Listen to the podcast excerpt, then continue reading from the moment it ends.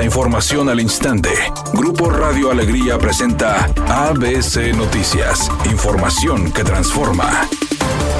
¿Qué tal? Muy buenas tardes, esta es la información. Pese a que la situación financiera todavía es estable, de no tener las aportaciones de los municipios que omiten su apoyo económico, se podría registrar el eventual cierre de más estaciones de bomberos. En entrevista para ABC Noticias, David Budnik, presidente del Patronato de Bomberos Nuevo León, indicó que de las 17 estaciones de servicio que tienen, las que corresponden a Salinas, Victoria, Montemorelos y García ya están cerradas actualmente, pero incluso no descartó la posibilidad de que otras estaciones cierren, aunque un análisis a fondo daría mayor exactitud en el tema. Cifras oficiales arrojan que entre las ciudades que más aportan están San Pedro Garza García, con un 61.45% del presupuesto total, mientras que el resto de los municipios está entre el 25 y 27%, aunque en contraste Montemorelos y Salinas Victoria no aportan ningún recurso a los bomberos.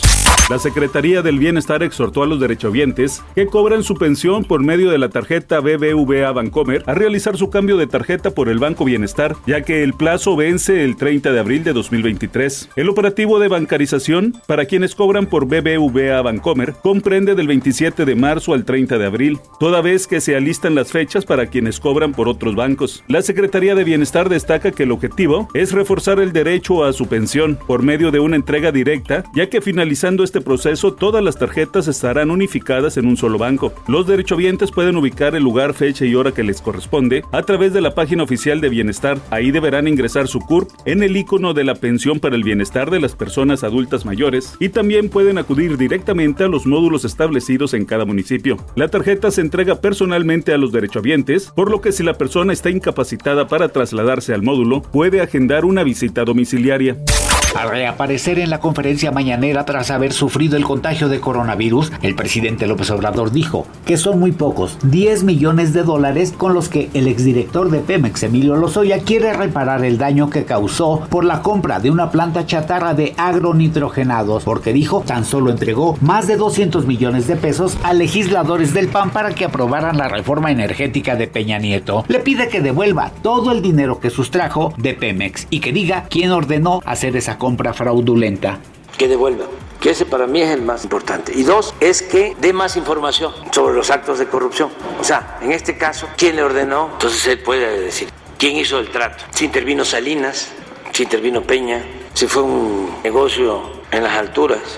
Editorial ABC con Eduardo Garza. Las instalaciones del Congreso del Estado parecen un muladar. Están sucias, llenas de grietas, con luminarias quebradas, baños convertidos en bodega, aguas negras estancadas, sin clima, sin elevadores, paredes llenas de humedad, sin acceso a sillas de ruedas, cables eléctricos sin protección. Así es como los diputados de Nuevo León tienen las oficinas donde hacen las leyes del Estado.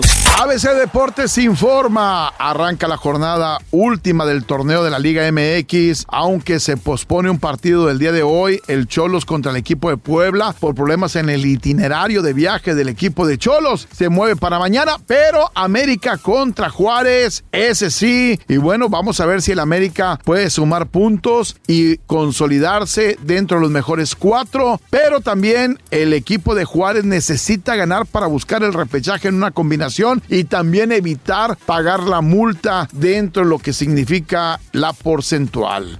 Atención fanáticos de la cantante Madonna, la artista anunció una tercera fecha para la Ciudad de México, el 28 de enero del próximo año en el Palacio de los Deportes. Esto luego de que se agotaron los boletos del 25 y del 27 de enero del año entrante. La preventa empezará el 3 de mayo a las 11 de la mañana. La venta general será a partir del día siguiente en el mismo horario. Redacción y voz, Eduardo Garza Hinojosa. Tenga usted una excelente tarde.